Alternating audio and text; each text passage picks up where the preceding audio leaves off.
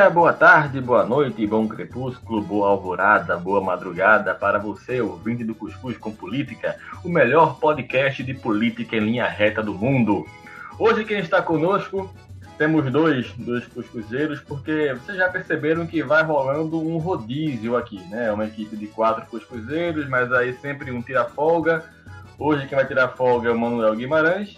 Então quem está conosco aqui é o nosso colega Márcio Didier, o popular Sapo. Tudo bem, Sapo?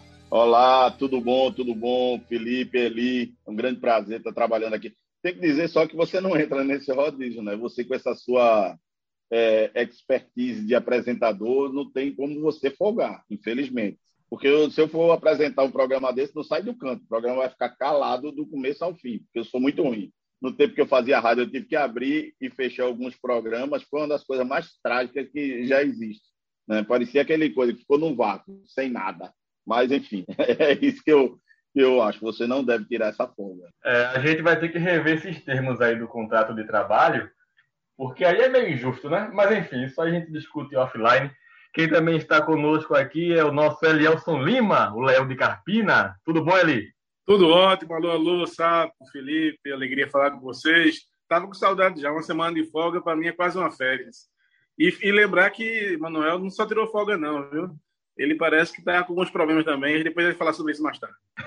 Aí, rapaz. Por falar em problema, já que ele falou em problema, o grande problema que temos hoje é, no Brasil, no mundo, é a Covid-19. E no momento em que estamos gravando essa edição do podcast, dia 25 de fevereiro, completa-se um ano do primeiro caso de Covid-19 no Brasil. Então, já se passou um ano desde o primeiro registro e, pelo que a gente está tá percebendo, não se avançou muito. Percebendo não, está constatando, não se avançou em nada. O Brasil não está enfrentando uma segunda onda, está enfrentando uma segunda tsunami. Mas isso a gente vai falar no próximo bloco, porque a gente hoje tem que tratar um pouco sobre o trabalho que vem sendo feito para tentar frear esse avanço dos casos de Covid-19 no Brasil. Então, aqui em Pernambuco, o governo do estado já determinou é, a proibição de atividades econômicas. Vai, uma espécie de lockdown, mas não é lockdown. Tá? Uma restrição de, de atividades mesmo em 63 cidades.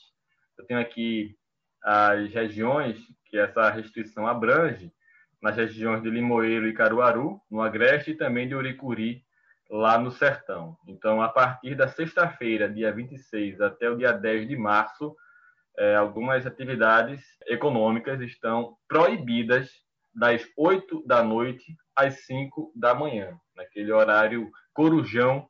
Vai funcionar? É isso que a gente está querendo saber hoje aqui no Cuscuz com Política. Sapo, acha que vai funcionar, que vai ter algum resultado positivo essa restrição de atividades? Não, preciso falar mais alguma coisa, não. Se você quiser, eu posso até acrescentar mais alguma coisa. Mas é interessante, né? É bom você acrescentar alguma coisa, né? não, vamos lá. É, era até bom começar por ali, a gente, mas ali depois pode falar dizendo como é que está a expectativa, já que Carpina está dentro do, do dentro desse pacote das cidades, é uma das cidades é, atingidas por essa restrição. Vê só, é, a gente tem, é, uma certa vez minha esposa chegou, fez, foi tomar um, remédio, um Doflex. Aí eu tinha um copo de Coca-Cola, eu digo, toma. Ela disse, não, não vou tomar Doflex com Coca-Cola, não, porque pode fazer passar mal. Aí eu digo, tá, o estômago vai saber se é Coca-Cola ou se é água que você está tomando o, o, o, coisa, né? Ela disse, pô, não, não, realmente é porque era a crendice popular de que, de, de, de que isso funcionaria né, dessa forma, que o, o, o remédio teria um efeito daqueles que deixavam você doidão e tal. O que eu vejo, na verdade, dessas restrições é mais ou menos isso. A gente vai ter que dizer ao, ao vírus que deu oito horas, ele, ele agora pode sair. Agora ele pode fazer o que ele quiser, porque não vai ter ninguém na rua. Mas durante o dia ele tem que descansar. Então, eu, eu acho que ou você faz logo uma restrição completa, ou eu acho que a gente vai estar tá enxugando, o é, enxugando o gelo sob um sol de 40 graus, sabe? É, o número hoje, coincidentemente, neste dia 25, o Brasil atingiu o maior número de, de mortes, que a gente vai falar no, no próximo bloco. Ou seja, a gente não está na segunda onda, não. Na verdade, a gente nunca saiu da primeira e agora está potencializada a, a, a, essa onda, entendeu? Eu acredito que essa medida por si só não, não vai para bar, não vai para. Primeiro, a população já se acostumou a viver no perigo, né? com, a, com a faca em, é, apontada nas costas. E né, se eu pegar, peguei, pronto, e vamos ver como é que resolve. Então, a, a população já está mais ou menos pensando dessa forma. E segundo, eu acho que só uma restrição à noite, né, da forma como está sendo feita, não vai adiantar de nada, porque você vai ter ônibus lotado, né, no, no, interior você tem muito o transporte, o transporte das caminhonetes e tudo mais lotado, é, os caminhões que chamavam comumente antigamente de pau de arara lotado, ou seja, quando você vai para a feira vai estar uma confusão danada, ou seja, mas adianta de quê? É, é, eu acho que é, não, agora eu não estou criticando aqui Pernambuco só não, estou criticando o país inteiro. São Paulo está fazendo a mesma coisa. Eu não vejo efeito prático para isso, para reduzir, porque o pessoal não vai estar num bar, mas vai estar na praia. Pronto, e aí? Que é muito pior. Quem pode dar uma, um exemplo bem mais claro também de como pode funcionar ou não essa restrição de horário é Elielson, né, Eli? Porque aí na região onde você mora, na Mata Norte, é, já está funcionando algo parecido. Está dando resultado já, Eli? Já consegue perceber algum, alguma diminuição nos casos de, de Covid? Ainda não, porque foi muito recente. Lembrar que antes do, das restrições impostas pelo governo do Estado, a prefeitura de Itacunhaém, a prefeitura de Nazaré da Mata e a prefeitura de Capina, as três se anteciparam e fizeram praticamente as mesmas medidas, talvez um ato quase que combinado. Então, isso aconteceu na segunda-feira. A gente está na quinta-feira, então nem o boletim deu para gerar todo, para saber se de fato isso funcionou. Eu comungo em parte com a tese de, de Sapo, dizer que talvez não funcione tão efetivamente, mas eu acredito que há também um sentimento psicológico na vida das pessoas. Quando há esse sentimento de restrição, quando a gente percebe que o governo vai para as redes sociais, impõe, mostra, há também, eu, eu acho que, na verdade, quem tem que se conscientizar não são os governos apenas, é a população, é você que nos escuta agora no podcast. Eu acho que as pessoas se acostumaram com o vírus, se acostumaram com a pandemia.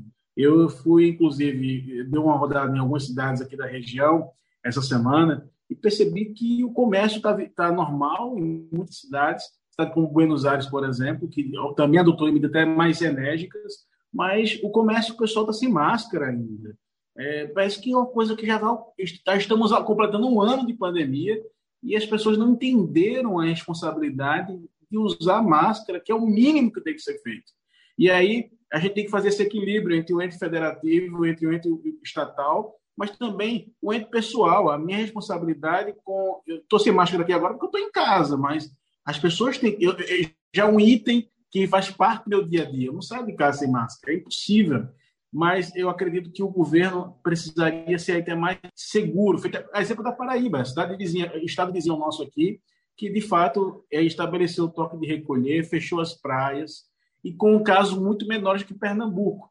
E a UTI aqui, nós estamos chegando, passando os 90%. Isso nos preocupa, porque não é só na rede pública, não. A rede privada também está cheia. E, e uma coisa que eu, inclusive, essa semana eu fui, eu fui ao hospital, é, uma situação familiar, e eu conversando com o médico, ele disse o seguinte: agora não está vindo só paciente de Covid, está vindo os pacientes pós-Covid, os pacientes que estão com sintomas, com sequelas daqueles que já tiveram a doença. Se a gente parar para fazer a matemática na ponta do lápis, é um terço das cidades daqui de Pernambuco que estão essas restrições, restrições mais severas. É, isso aí feito com base de onde tem aumento de casos, onde a rede hospitalar não está comportando mais. Hoje eu estava vendo os dados, a Elielso falou da questão do, das UTIs de Pernambuco, então 89, está chegando 90 ali, 89% número de hoje. E a rede privada 83% né, de hoje, que eu digo dia 25, quando nós estamos gravando o, o podcast, com um ano da, do início da pandemia.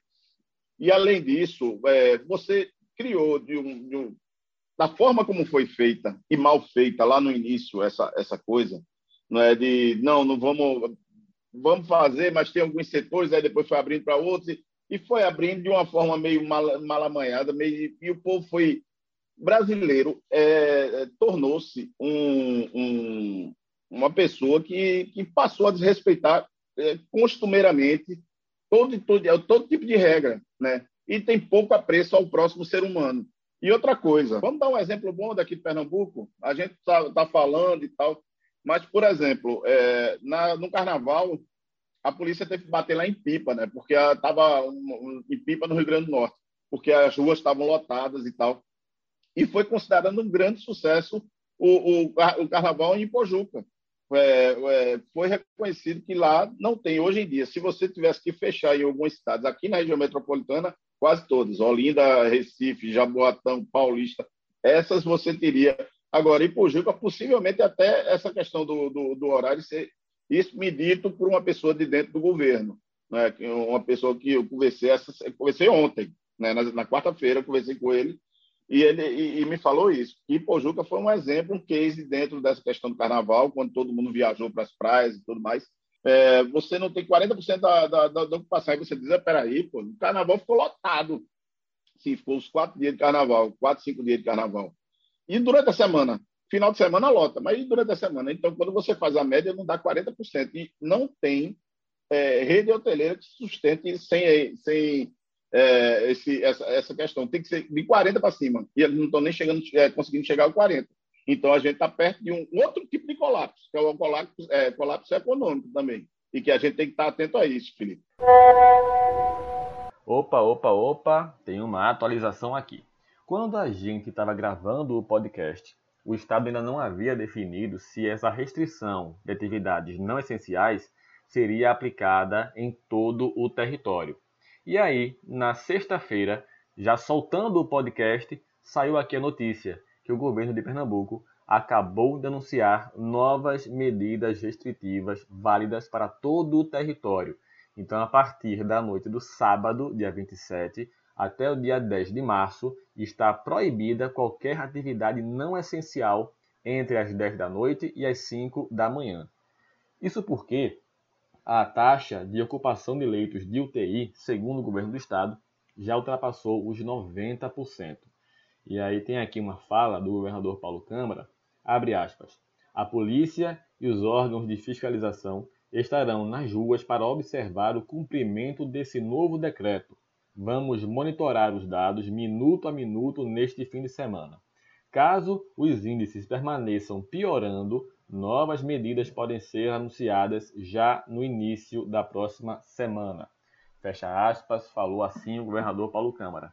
Vamos agora esperar para que, primeiro, as medidas sejam cumpridas à risca pela população. Segundo, que o Estado realmente fiscalize. Terceiro, que a população denuncie Caso flagre qualquer atividade não essencial, bar, restaurante, uma festinha, uma loja aberta nesse horário, entre as 10 da noite e as 5 da manhã, que denuncie que o Estado faça cumprir esse decreto. E quarto, para que isso realmente tenha efeito, tenha resultado e a gente veja uma diminuição na curva de casos e de mortes por Covid em Pernambuco. Eu queria falar, encerrar falando da educação, que é uma coisa que é interessante, que infelizmente a discrepância entre a rede pública e a rede privada durante essa pandemia. Uma das restrições que causou muita polêmica aqui em Carpina foi porque o prefeito é, proibiu o, a, as aulas presenciais por 90 dias da rede pública e da rede privada. E a rede privada entrou na justiça e conseguiu eliminar é, conseguiam eliminar para que as aulas presenciais voltassem. Vale lembrar que a rede privada não quer aqui fazer apologia nem que volte nem que não volte. Eu acho que é responsabilidade muito antes do governo e dos pais que mandam que não mandam os filhos para as escolas. Agora, a rede privada, eu tenho que acompanhar de perto, tem investido muito para que isso possa fazer acontecer. É a distância, diminui, aumentando salas, enfim. Se isso vai conter o vírus, eu não sei. Agora, é um, uma coisa que o que Sapo levantou que eu acho interessante. A gente vai ter aí também uma, uma, um tsunami de, de falências, de falência na rede de escolas, de falência na rede hoteleira. Eu fiquei muito triste que eu tive em Natal um assunto profissional, um bate e volta em Natal, e vi um hotel de, de grande repercussão na época, hoje virou um hospital de campanha, o Hotel Parque da Costeira. Eu até falar aqui porque muita gente conhece. Virou um hospital de campanha porque não se não conseguiu eu já fiquei. Nele, eu já fiquei nesse hotel. É eu também, eu também. E é um hotel, é um hotel até bem legal ficar na área costeira de Natal. Quando eu passei por lá, eu fiquei, eu pedi para o motorista voltar, porque eu não acreditei. Isso é para você ver que é uma coisa que, infelizmente, o ministro da, do turismo ele, ele levanta, mas ele, ele levanta com tanto tom é, ideológico que se perde o discurso. O discurso dele é coerente. Tem que ver como o turismo se sustentar, mas não pode é, só ficar no campo das ideias. Tem que ver também a questão prática, financeira, um auxílio emergencial específico para a hoteleira, para a questão de eventos, por exemplo. Eu não entendo como é que um, um restaurante que cabe 600 pessoas pode abrir e um, um, um, buffet que, que possa fazer uma festa para 50 pessoas não pode abrir. Eu não, eu não entendo essa lógica é, de governo, mas estou aqui para respeitar. Eu vejo, eu vejo a questão da praia, ali. A praia, muita gente na praia, e assim, muito mais do que qualquer festa. Eu não tô, olha, eu sou defensor, por mim fechava era tudo, por mim Quanto mais rápido a gente fechar, mais rápido a gente sai desse buraco que a gente se meteu. Então, como aqui todo mundo é a favor do lockdown total, geral e irrestrito, vamos fazer o lockdown no primeiro bloco.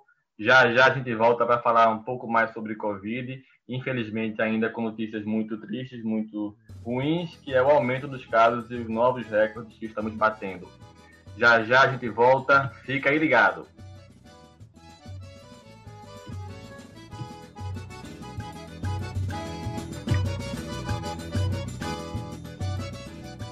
Começando o segundo bloco do seu Cuscuz com Política, e a gente vai tentar manter o assunto Covid-19, mas agora com outro viés, né? agora dando mais um retrato de como está a situação da pandemia aqui no Brasil, após esse um ano desde o primeiro caso registrado aqui no país. E foi um caso registrado lá em São Paulo, é, no Hospital Albert Einstein, né, no dia 25 de fevereiro de 2020. Todo mundo sabia que o vírus chegaria ao Brasil. Né? Logo que ele foi registrado pela primeira vez na China no final de dezembro, logo depois se espalhou pela Tailândia, pelo Japão, e aí todo mundo percebeu que ele chegaria ao Brasil ainda no primeiro trimestre de 2020. De fato, chegou. Todo mundo sabia que um dia teríamos vacina para combater esse vírus, conseguimos, só que ninguém se preparou nem para barrar o vírus lá no começo, nem para melhorar toda essa logística, palavra da moda, de distribuição da vacina no Brasil. Era um vírus previsível? Ao meu ver, era, mas infelizmente a gente pagou muito pela letargia de nossos governantes, também de algumas autoridades em saúde. Quem quiser começar, a palavra está aqui franqueada para a gente dar essa notícia triste né, de que o Brasil já chegou, já ultrapassou a marca né, de 250 mil mortes. E neste dia 25 de fevereiro, exatamente um ano do primeiro caso registrado no Brasil, batemos o nosso recorde de casos diários. Mais de 1.500 pessoas morreram por Covid. É uma situação Ô, bem triste, né, Sapo? Ô, Felipe, vê só. É, eu, eu queria ir um pouquinho antes, né?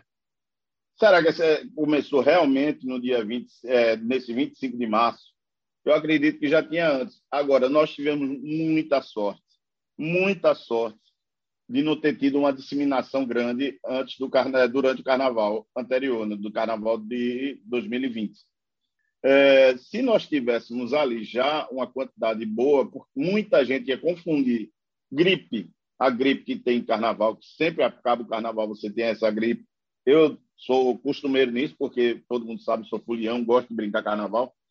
É, ia confundir isso com, com a Covid. E, e, o estrago poderia ser muito pior. Mas aí nós tivemos tempo para nos preparar. Né? Pegou os primeiros meses, houve um, um, um, um, um primeiro lockdown, é, houve boicote do, por parte do governo federal, o presidente ajudou muito nessa, nessa questão de, de, boicote, de, de boicotar o lockdown, né, que ele sempre foi contra essa coisa, que disse que ia atingir a economia. Resultado, tanto se fez que a economia está pior do que poderia estar tá, se tivesse tudo fechado e corretamente lá atrás. A gente já teria pelo menos tido um hiato bom aí de, tra de tranquilidade como houve na Europa. Né? Tá, a, gente, a gente fala muito brasileiro, mas a gente tem que lembrar que a Europa também fechou tudo novamente. Não é? É, então, é, não é exclusividade nossa essa, essa coisa de querer a liberdade a todo custo, não é? De querer sair. Eu, por exemplo, adoro minha casa. Você disse que não aguenta mais ficar em casa, Felipe. Eu adoro minha casa. Agora, por mim, eu ficaria aqui tranquilo, trabalhando de home office, é, fazendo minha física, andando por aqui. Na, na, eu tinha feito um circuitozinho de 80 metros aqui dentro de casa é, para andar aqui no quintal. Né? Então, eu, eu já conseguiria fazer meu exercício. Não é? Agora, é de se lamentar. Eu, a gente falou no, no último programa, Manuel ficou dizendo, não, porque são 250 mil pessoas. É, era, na época era 244, né? No, na semana passada. Mas, meu amigo, é muita gente, 250 mil pessoas. Se você pegar no contingente, é, como eu falei, da AIDS, 234 mil pessoas em 34 anos, a gente está, em um ano, a gente bateu uma marca de 250 mil e sem perspectiva de diminuir. Isso é o mais grave, não é? Isso é o mais triste. É, eu acho que a gente já devia ter acelerado essa questão da vacinação, é, mas não acelerou e agora a gente vai ficar reboque de quando tiver disponibilidade de vacina no mercado. Você vai chegar uma hora é, que você vai entrar com um caminhão de dinheiro e não vai ter vacina para você tomar se você não começar a negociar rápido essa, essa história. É, é o Ministério da Saúde mandando, dizendo que vai mandar 78 mil vacinas para o Amazonas, manda 2 mil e manda para o Amapá o, o restante ou seja, é uma coisa equivocada de logística ruim, né? já que a gente está falando de logística. Eu acho que a gente não aprendeu absolutamente nada em um ano, não é? Eu acho que, na verdade, desaprendemos, porque a gente tinha noção de civilidade, a gente tinha noção do perigo, e essa sensação de perigo parece que sumiu da, da, da, da população. A população parece que ignora solenemente essa questão do perigo né? infelizmente, e mais vidas vão perder. Eu, não, eu, eu, eu, gosto de ser otimista sempre, mas eu acho muito complicado a gente traçar um panorama de mais alguns meses nesse ritmo, a gente não chegar a uma, uma marca dolorosa de 400, 500 mil mortes. Eu, eu, eu torço que não, torço que não, torço que a vacina comece a pegar ritmo mesmo e comece, e comece a, a a chegar aos braços de todo mundo, inclusive o meu, que já tive Covid, mas eu não quero ter de novo.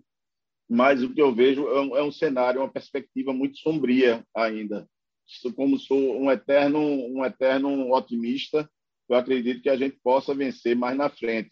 Né? Que um dia, quem sabe, aconteça alguma coisa, a população começa a enxergar de outra forma isso e começa a se unir para a gente derrubar a pandemia, o vírus, né? E começar a ter uma vida normal, porque Andar de máscara. Elias estava falando de máscara. Para mim, máscara já incorporei no meu dia a dia, eu nem me incomodo mais com ela.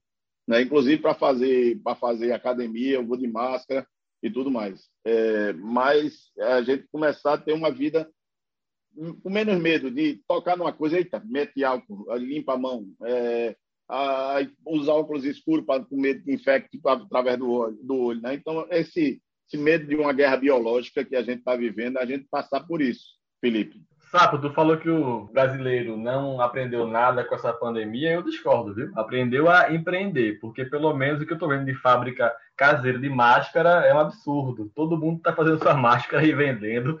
Estão fazendo máscara de crochê, minha gente. Pelo amor de Deus, isso não funciona. porque é bonitinha, porque tem um desenho. não dá, né? É o fim não do dá, mundo. Não dá. Elielson, tem esperança, Elielson, a gente sair desse, desse buraco que a gente cavou e está cavando e afundando cada vez mais? Eu só espero que não demore mais um ano, né? A gente tem, é, celebrando hoje essa, esse marco, em vez de estar tá celebrando um ano, de, livrando da doença, a gente está vendo recordes, e não é só no Brasil. Eu estava lendo aqui que os Estados Unidos é mais de meio milhão de pessoas que já morreram, no mundo já ultrapassa um número de milhões também, fica uma coisa, é, fica parecendo, virou naturalidade. A pior coisa do mundo é quando a gente se acostuma com a desgraça, quando se acostuma com a, com a perder vidas, né? E no, quando você, as pessoas que esquecem que esses números são gente, teve, tem, tinha família por trás, tinha sonhos por trás de tudo isso. Eu, eu acho que pior do que a, a ingerência dos governos é a falta de, de previsibilidade das coisas, né? a gente não sabe como, quando é que vai ser. Eu, achei, eu fiquei muito assustado que eu vi uma manchete é, de um estado vizinho, não sei qual foi, foi Paraíba, se foi o Ceará, que disse em junho vão vacinar até que tem 50 anos. Mas como é que vai vacinar? Ele é mais importante do que o Pernambuco, por quê? Conseguiram a gerência de vacinas fora? Aí eu falei, não tem nada disso, é só uma prospecção né?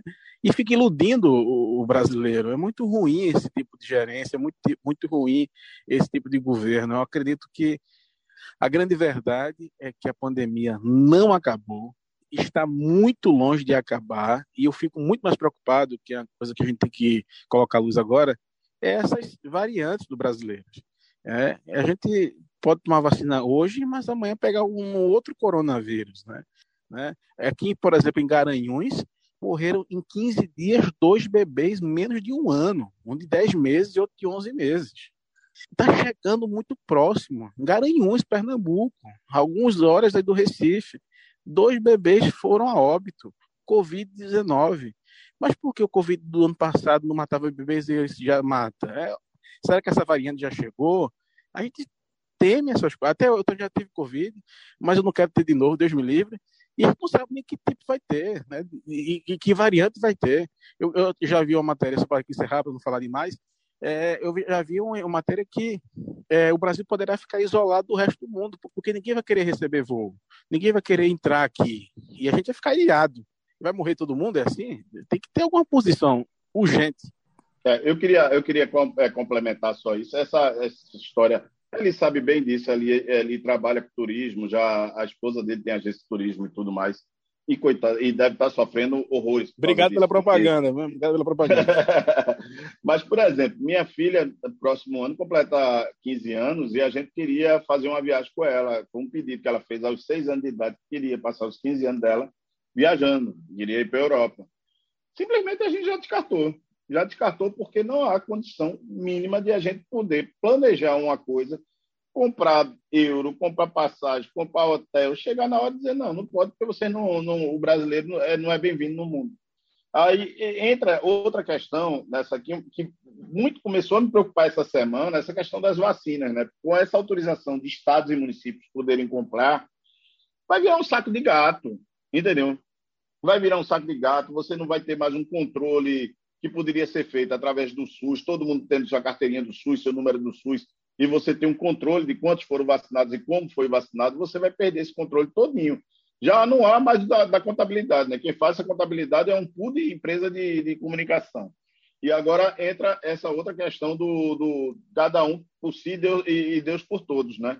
Eu não vou nem dizer. Eu queria só complementar, sabe, você está falando ah. aí, porque isso foge ao controle ao máximo. Por exemplo, Pernambuco tem muitas cidades que são muito próximas. Vamos dizer o seguinte: eu tenho uma relação com a prefeitura de, de Tracunhaém e outro tem uma amizade com o cara de Goiânia. Eu me vacino em Tracunhaém, Goiânia, não, ninguém vai nem contabilizar isso. E, não uhum. há uma comunicação regional. As GERES, eh, não sei se vai ter um controle regional, é, mas é, é, é difícil, porque infelizmente eu fiquei vendo triste o cara fingindo que está vacinando os idosos, né? É um crime um negócio desse. É um Não, crime. Inclu... Só para ilustrar isso que você está falando ali, é, por exemplo, eu tenho um amigo meu que ligou para mim no início da semana, não é? Márcio, eu estou angustiado porque aqui em Olinda não começou a vacinação a partir de 80 anos de idade. Minha sogra, amanhã faz uma semana que ela tomou a vacina aqui em Paulista. E aí eu entrei em contato com um amigo meu de Olinda, ele disse, rapaz, a gente está vendo, está esperando chegar a vacina. Ele hoje ligou para mim, esse amigo meu, disse, olha, hoje no final da tarde a gente vai abrir a inscrição. Aí eu disse a notícia para esse amigo meu, eu digo, ó, hoje no final da tarde tu vai poder marcar para teu pai tomar vacina, mas... Senhor, rapaz, obrigado. Aí daqui a pouco ele liga para mim e fez, ó, ligado para o meu irmão, é, uma amiga, uma vizinha daqui, disse que podia passar lá, que estavam vacinando pessoal de 80 em diante. Aí eu levei para aí meu irmão levou o papai lá e já foi vacinado. Para tu ver o nível da, da, de como estão tá as coisas. Nem ele, até nessa na, uma coisa simples que é organizar uma fila de 80 em diante, 85 em diante, estou nem conseguindo fazer, porque é, tudo foi muito atropelado, não houve planejamento de uma vacinação. E qual é, qual é a certeza que a gente vai ter mais na frente de que a gente vai conseguir é, vacinar 70% da população para poder estar tá, é, aquela imunidade de rebanho? né, antes que estejam atualizados com as novas cepas e tudo mais. Mas estou dizendo da vacina base, né, a vacina básica que a gente vai, vai tomar. Como é que a gente vai saber quando, quando é, se tem imunidade de rebanho, se não tem? Porque não vai ter controle, vai ser um saco de gato. E então, aqui a então, gente. Eu tenho Oi, só para tirar o chapéu, porque a gente só para não parecer um podcast só que fala mal, a gente tem que também hum. parabenizar a iniciativa da Prefeitura do Recife, que, na minha opinião, desde o início desta vacinação, tem sido um case nacional. O Conecta Recife hum. tem feito isso com muita propriedade e organização. Inclusive, eu vi o prefeito e as redes sociais, agora o prefeito João Campos, pedindo que todo mundo já se inscrevesse para ter uma noção de como vai fazer isso a longo prazo. Eu não vi nenhuma outra cidade fazer isso. Eu acho que Recife está levantando uma bandeira interessante que as outras cidades devem imitar. É, você, você tem alguns casos de cidades, por exemplo, Paulista não é, é, você chegar lá e vacinar. Eu acho isso errado. Eu acho que a gente tem que ter tecnologia e isso é um aplicativo muito simples de você fazer, não é? É um aplicativo que qualquer até em COBOL faz, né? Na época, eu acho que você nem sabe o que é COBOL. Isso foi no início da informática, quando se fazia um, um programa de, eu não era nem nascido. de computador. Isso, é possivelmente ali, possivelmente. Eu tô por fora é, também. Jaboatão, Jaboatão, pelo menos, ele já tem uma coisa mais organizada. Vacinou o pessoal em casa, de 85 anos, não é? Olinda ficou tateando. Ou seja, cada um que tinha sua metodologia e teve tempo para todos eles para se organizar. Infelizmente, Tempo e recursos também, né? porque isso aí não é tão caro, não. É um aplicativo, não é tão caro, não, entendeu? Então, eles tiveram oportunidade e não fizeram, infelizmente. É por isso que eu digo, meu medo é o saco de gato que vai se transformar esse país a partir do momento que cada um possa comprar sua vacina e tudo mais. É, é bom lembrar, durante a, durante a pandemia, o governador de Maranhão teve que fazer uma logística completamente maluca para que os respiradores não fossem parar nos Estados Unidos porque Donald Trump estava pegando tudo que era respirador do mundo. Então ele fez uma, uma rota via África, não sei o que lá, para poder chegar aqui. Então a gente. É, isso daí é possível que chegue nas vacinas também. Né? É um querendo interceptar a vacina do outro, botar mais dinheiro, comprar mais caro e, e, e na verdade, quem perde é a população, né? que vai terminar ficando sem, sem vacina, pagando mais caro e, e a gente não vai sair desse buraco. Uma certeza que a gente tem, e acho que é consenso nacional, é que falta organização. Falta uma boa logística na distribuição, na execução desse plano nacional de vacinação. O que é uma pena, porque o ministro da Saúde, o general Pazuello, que se diz especialista em logística, está deixando muito a desejar no comando desse setor no Ministério da Saúde. Vocês viram né, que agora o Ministério enviou para o Amapá uma carga que ia para o Amazonas e vice-versa. E, Felipe, eu, eu, eu queria fazer também um adendo só para a gente não, não, deixar, não deixar passar em branco essa questão quando a gente está falando de um ano de pandemia. É, as eleições municipais, né? Que os, os, é, que os políticos não respeitaram de forma alguma qualquer tipo de, de é, como é que chama, de, de cuidados com, com é, entendeu? De cuidados com a, com a, com a, com a contra o Covid e tudo mais, uso de máscara. Cidade interior que do estado que eu fui, era gente sem máscara, tudo bebendo, se abraçando, se beijando e fazendo e acontecendo no meio da cidade, uma cidade inteira dentro de uma carreata, de uma caminhada, carreata não, de caminhada. É, então a gente pode esquecer isso também não, porque se hoje a gente está sofrendo essas é, é, é, sofrendo ainda com números absurdos, é porque a gente teve uma eleição no meio, a gente teve um Natal, a gente teve um Ano Novo e a gente teve um Carnaval. Então, junte essas quatro aí e a gente tiver, entende porque a gente chegou em 250 mil mortes. Em que a gente, em, dos últimos 50 mil desses 200 mil, em pouco mais de 50 dias. Ou seja, é, só assim a gente consegue chegar ao X da questão, onde é que a gente errou. Né? Mas, enfim, e continuamos errando, e não vamos parar de errar, não, infelizmente. Porque o São João está aí. É. Não, pelo amor de Deus, eu já abri mão do São João, nem faço questão. Por mim, eu fico mais um ano em casa. Eu quero me manter vivo para brincar muitos São Joões aí pela frente. Uhum. Então, vamos terminar esse bloco com otimismo, já aquecer para o próximo bloco, um bloco mais descontraídozinho. Então, fica ligado, você vai gostar, eu espero, do próximo bloco que promete. Fica ligado, voltamos já já.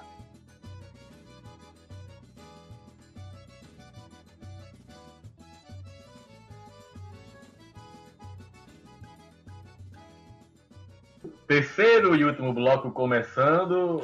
É, a gente estava aqui, aqui comentando internamente sobre o Clubhouse também, que é essa rede social que chegou há pouco tempo, acho que há uns 20 dias que ela estourou. Ela foi criada já no ano passado, mas há uns 20 dias, há um mês mais ou menos, que estourou no Brasil. É quase um podcast, né, né pessoal? Quem já está usando o Eu, eu não, não tô, não, mas assim, eu estou é, ponderando muito, estou lendo um bocado de coisa sobre ele primeiro, que é, já ouvi dizer é, que não, não adiantava de nada, que você era muito chato, era um, um WhatsApp expandido, não é? Eu, eu na verdade, estou esperando um convite do meu amigo Felipe, do meu amigo Alielso, para poder entrar e conhecer lá a, a, rede. Mas ali já faz parte dela. Faz parte, para você o convite é 50 reais, é barato. E. Cobra de Manuel. Assim, Comprar de Manuel, né? Já que ele não veio, é, Manuel, tá por favor, já que você está ouvindo o podcast, pague, pague, pague sabe, pelo amor de Deus. Mas assim, o Clubhouse eu estou achando interessante, viu? Porque é, vários nichos de rede social, tem umas, umas besterol também, como BBB, essas coisas aí, mas sabendo usar e seguir as pessoas certas, você acha umas, umas salas massas. Para quem não sabe, Clubhouse é um aplicativo, rede social que vem bombando e vale a pena, vale a pena pedir convite aí.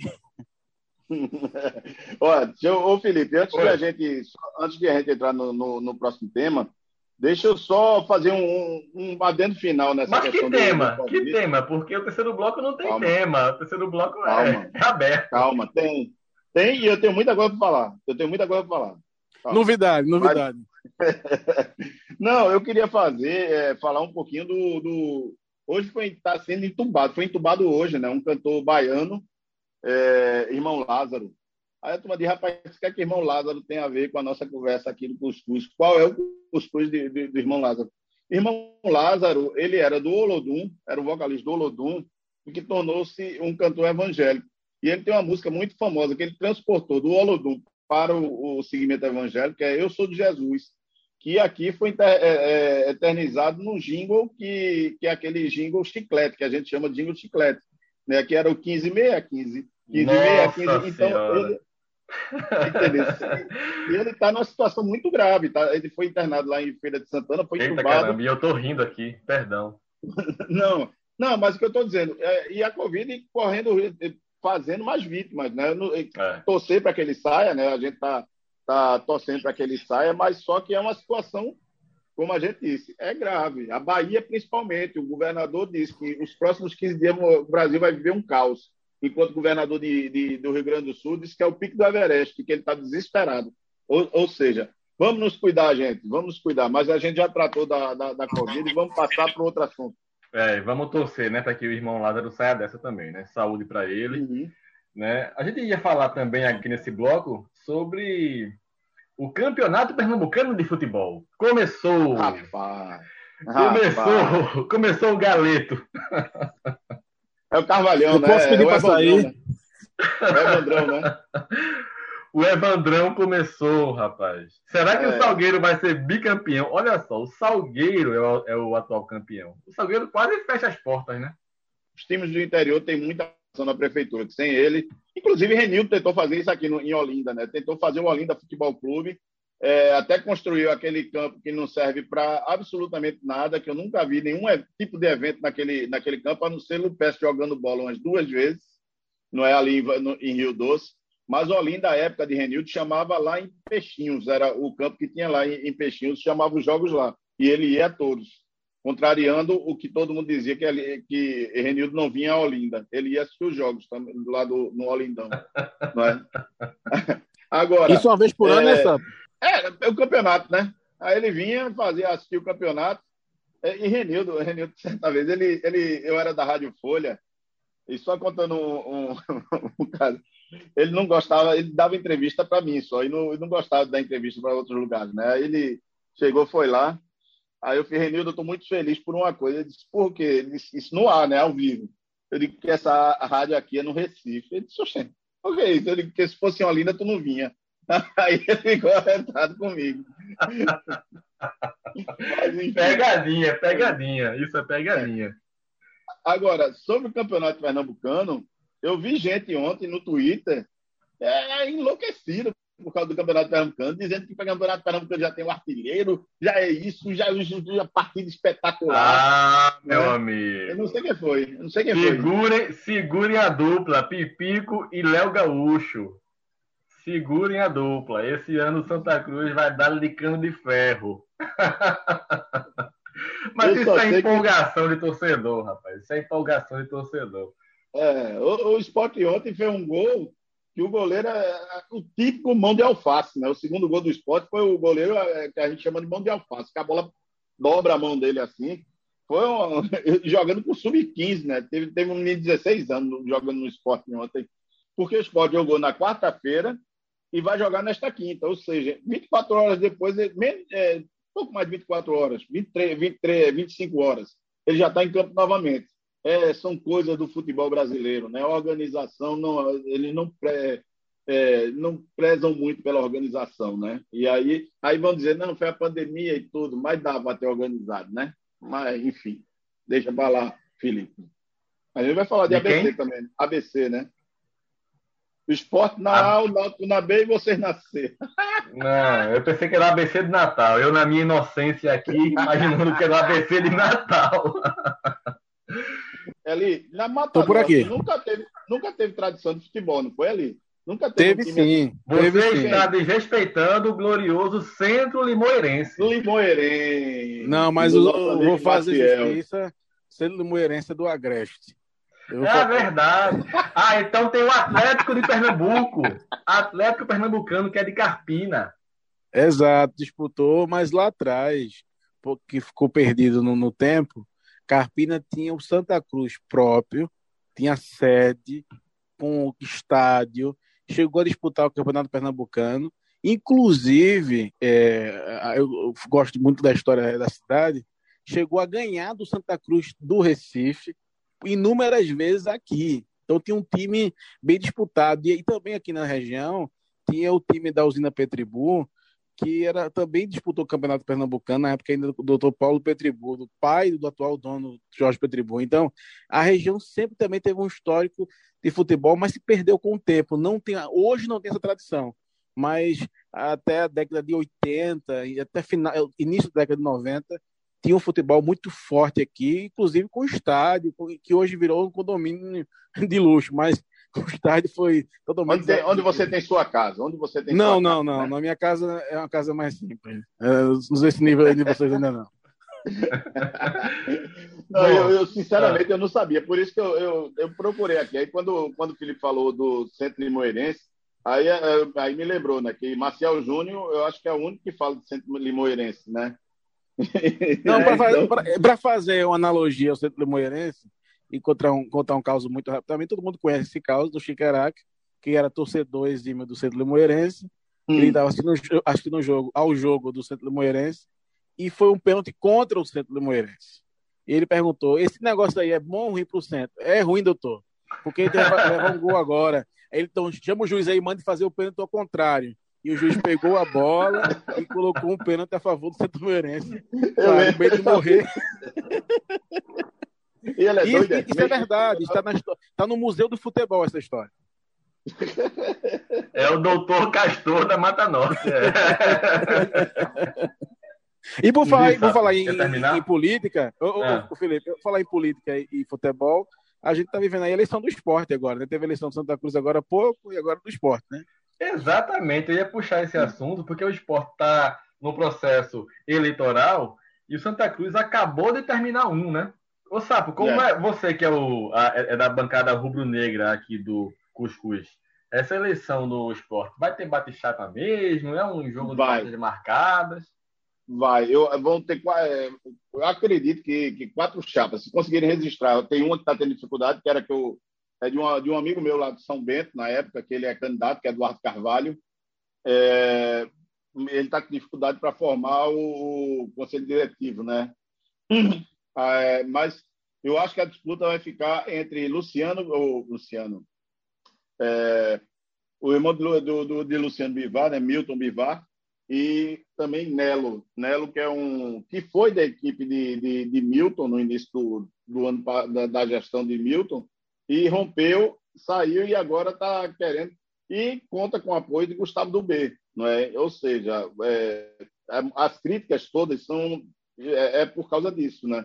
E são sempre os mesmos grupos que estão comandando o esporte há não sei quantos 80, 70, 80 anos aí, sempre se revezando, vai um entra o outro, entendeu? E, e fica. Eu acho que fica entre esses dois. Essa eleição era para ter acontecido em dezembro. Aí Milton fez uma mudança no estatuto e jogou ela para março não é? Houve uma decisão na justiça que o clube seria condenado a é, pagar multa se, se, se respeitasse a decisão e não fizesse em dezembro. Só que, resultado, vai ser em março mesmo e ninguém fala mais de multa nem nada. Não é? Então, eles foram, foram levando. Eu espero que, que traga alguma, algum benefício para o esporte. O esporte, assim, terminou, terminou a temporada de 2020 pelo menos zerou os débitos. Então, tinha uma perspectiva de um, de um orçamento bom neste 2021. Eu só queria fazer um paralelo entre a eleição do esporte e uma outra eleição que vai acontecer agora no mês de março. É que também mudou o estatuto e Patriota vai ser candidato único para reeleição na presidência da Associação Municipalista de Pernambuco, a MUP. Ele é ex-prefeito, vai representar uma classe de prefeitos e conseguir mudar os estatutos para ex-presidentes poderem disputar a eleição. E agora ele não só mudou o estatuto, como não tem adversário. Minha gente. É, é, aí, será, que, será que tem força, patriota? É, então, mas ele, ele, não perde, não. Ele não perde, não. Ele, Isso aí eu tenho assim, certeza. Ele, ele só perde se ele errar o caminho. Ele só vai perder se errar o caminho, se não, passar direto pela é, Avenida Recife. Essa, eu sabe, essa é aquela famosa Oi. frase, ele só perde para ele mesmo. Isso, isso. e, e, e, teve mais alguma novidade na Assembleia, não, Eli? Você que é um cara bem, bem informado dentro da Assembleia Legislativa. Na Assembleia vai ter, não teve, não. Vai, vai acontecer nos próximos dias aí, a informação que nós tivemos é que a bancada de oposição vai diminuir para que a bancada governista aumente, ou seja, vai ter migração de deputado saindo da oposição e indo se abraçar com o Palácio. Quantos tem na oposição hoje ali? Quantos tem? Porque já não temos. Vamos lá, do que era. O, o... Marco Aurélio já fugiu, né? Já, voltou para. Já está é. no Palácio. Né? O do, da. Universal, como é? O, o William Briggs. O William, William Briggs saiu. Já e está na base do governo. O, o, João Costa, João, é, João Costa. Também está é, lá, já está lá. Já está lá. Tem mais um aí que você está dizendo. Minha gente, que é isso? É, vai fechar o... a luz. Não, eu, a pergunta é, a pergunta é quem vai, quem vai ser o último a pagar a luz, né? Você vai dizer o nome ou a gente vai ficar só na curiosidade? Mesmo? Não, quem, quem quiser saber vai acompanhar o blog nas próximas semanas. É, você podia dar um por aqui, né? Eu tenho que pegar o gancho da audiência, né, rapaz? O que, que eu digo aqui? Garoto esperto. Agora tem mais, tem mais novidade na, na Assembleia, viu? Na semana. Não na Assembleia, mas fora dela, numa reunião da Assembleia. Para quem viu um vídeo uma reunião, eu acho que foi da comissão, não sei se foi de, de, de finanças, enfim, uma comissão da LEP. A deputada Roberta Arras estava fazendo a transmissão de vídeo na casa dela, lá em Araripina, conversando com seus pais, e aí, de repente, quem aparece lá por trás, vazando quem? numa paredezinha, sem roupa, quem?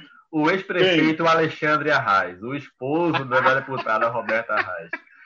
Cara, quem viu esse vídeo, eu, eu acho que o mais impressionante é a cara dela, que ela olha para trás e fica nervosa, avisando a ele: sai daqui, sai daqui. Não, e sabe o que me lembrou isso? Foi, eu lembro que eu estava acompanhando, na, ao vivo, inclusive, a sessão do Supremo, é, e hum. Marco Aurélio estava falando, proferindo voto, chegou o neto dele, vovô, vovô, ele, sai daqui, menino. Não, nós tivemos, nós tivemos Maguari também, né, na, na sessão da Câmara, né? esqueceu foi, a câmera ligada foi tomar banho, foi tomar banho de chuveiro. Essa foi o melhor, pô. Eu fico imaginando o que foi que o, que o ex-prefeito Alexandre Arras foi lá pedir para Roberta, rapaz. Ele chegou nu, apareceu só metade do corpo dele. Acho que ele perguntou: cadê, cadê minha toalha? Ou então, cadê o sabonete? Tá cadê minha roupa? Cadê minha roupa? Agora você vê, o vídeo não teve tanta repercussão, não, né? Até onde eu vi, ninguém espalhou. Não sei se a assessoria da deputada conseguiu blindar, ou se a imprensa disse, não, não vamos dar cartaz a isso, não. Quem quiser acessar o vídeo, vou colocar no blog, vou colocar no blog hoje. Pode ir lá. Eita! Eu vou deixar eu também lá no Instagram. Eu vou deixar lá também lá eu no Instagram. Eu não espalhei. Eu não espalhei. Mas teve gente que espalhou. Eu só recebi duas vezes, foi as duas vezes foi de sapo. não, espalhei não. Isso Bom, mas a gente, né? a gente também, mas a gente só espalha coisa boa, mesmo. Só espalha coisa boa, só energia positiva. Então, para poder encerrar agora com energia positiva o nosso cuscuz, vamos para as dicas culturais. Eu quero sugerir a música de hoje, então vou segurar aqui um pouquinho. Se algum de vocês quiser falar sobre algum filme, algum livro. Eu acabei de assistir um documentário hoje da Netflix de Pelé. Muito bom. Filme, um, um filme biográfico, evidente, né, sobre a vida do Pelé. Mas uma coisa interessante que me chamou a atenção. Pela primeira vez eu vi uma crítica em um filme biográfico que fizeram uma crítica por ele ter sido muito conivente com a ditadura militar, fazendo assim um paralelo agora com o podcast político. Ele, inclusive, mostrando cenas ao lado do Médici, ao lado do Geisel, ele, inclusive, é, trocando telefonemas com o presidente da República no momento, presidente ditador, né, naquele momento, e, e inclusive, falas do, do Fernando Henrique Cardoso, do Gilberto Gil, vale a pena assistir. Né? Pelé, na Netflix, muito bom, e com um viés muito sério, ter visto vários lados da mesma, da mesma cena. A Copa, de, a Copa de 58, a Copa de 70, o fim da carreira. Vale a pena assistir. É, dentro do. Eu vou manter na, na esportiva a minha dica. É, é aquele, o, o documentário sobre o Chicago Bulls, né, que é o Last Dance. Foi o último, o último do, do, do, dos seis títulos do, do Chicago Bulls na época de Michael Jordan. Que todo mundo achava que era mil maravilha, que o time jogava por música, mas os bastidores é, foram, é, foram bem tensos, né? E na época o Chicago Bulls permitiu que uma equipe do ESPN, uma outra que acompanhasse tudo com total liberdade. Você podia entrar aonde quisesse para filmar e é muito interessante, mostrando a, a politicagem que houve no, no, é, por trás do, da, daquele time maravilhoso. Não é eu que fui atleta de basquete, por incrível que pareça, apesar de hoje parecer mais pela bola do que por basquete, né? mas era um time fantástico e mais revela todos os bastidores. É imperdível essa, essa série. Para quem gosta, vale a pena. Bom, Felipe. eu vou encerrar então indicando é, a música Vozes da Seca, você vai ouvir no finalzinho do nosso programa, com o Luiz Gonzaga, que foi escrita em parceria com Zé Dantas. Zé Dantas, que no dia 27 de fevereiro, agora, faria 100 anos. Né? Então a gente está aqui celebrando o centenário de Zé Dantas, médico, mas também poeta, nascido em Carnaíba, é, que escreveu muitas músicas aí para Luiz Gonzaga. Uma máquina é, de escrever Hamilton. É, Shot das Meninas é dele também. E essa música Vozes da Seca é maravilhosa. Foi gravada na década de 50. O Brasil passava por uma seca muito forte no Nordeste. Então é um apelo que é feito ao governo federal para que realmente faça um trabalho de convivência com a seca aqui no Nordeste. Então, vamos ouvir agora a Vozes da Seca, na voz de Luiz Gonzaga, mas em homenagem a Zé Dantas. Pessoal, valeu! Até semana que vem. Semana que vem, pelo rodízio, quem vem? Vai ser Elielson e Manuel, né? Isso. É, e tem que ter um terceiro, né, rapaz? É, né? Eu tô aqui. Ah, tá mesmo. tá certo. Oficialmente, sábado tá de folga. É, a folga do sábado. Hoje eu perdi minha então, filha. valeu, pessoal. Hoje eu perdi minha filha. É. Tá vendo?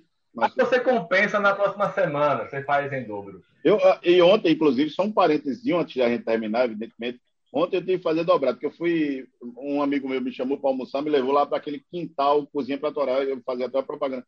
Porque eu comi, me lembrei muito de, de nossa carpina ali. Aí eu comi uma costela de boi, mas o que eu fazer foi 50 minutos de, de, de, de esteira. Nossa. Para poder compensar. Não, e agora eu tô, eu tô, na, eu tô, tô ciclista agora. Se você quiser vir a carpina, como costela, depois vai dar de bicicleta comigo. Uma hora, uma hora e meia. e a gente tem que incluir, a gente tem que incluir nas, nas nossas dicas também, dicas gastronômicas, viu? porque estão cobrando da gente. Como é que um podcast cuscuz com política não fala de comida? Meu, então, meu filho, você com dois gordos no podcast, querida dica gastronômica, vai ter meia hora só disso. Ainda bem que você falou que são dois gordos, né? Você e Manuel. Claro, eu, você agora é fininho. Eu não, não devo ser não, isso, né? É, vamos lá, vamos terminar. Até semana vamos que vem. Um abraço. Seca. Valeu, pessoal. Um abraço. Um abraço. Um abraço.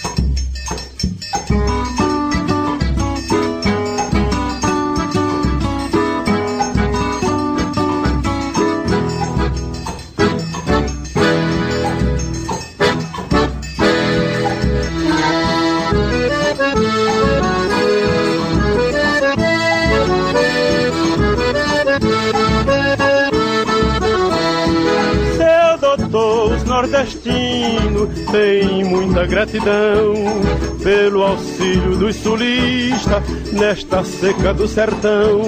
Mas, doutor, uma esmola a um homem que é são, ou lhe mata de vergonha ou vicia o cidadão.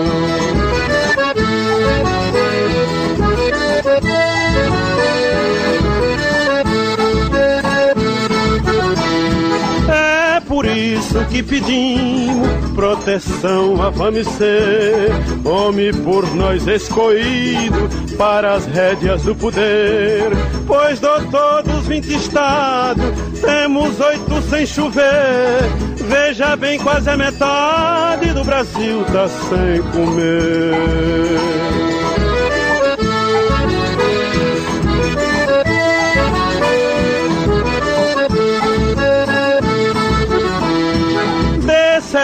Ao nosso povo, encha os rios de barragem, de comida a preço bom, não esqueça a sudagem, livre assim nós da esmola, que no fim dessa estiagem, lhe pagamos então os juros sem gastar nossa coragem.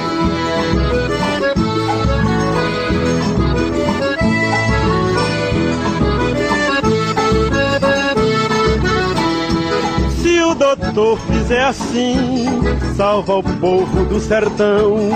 Quando um dia a chuva vir, que riqueza pra nação. Nunca mais nós pensa em seca, vai dar tudo neste chão. Como ver nossos destinos, Mercê tem na vossa mão.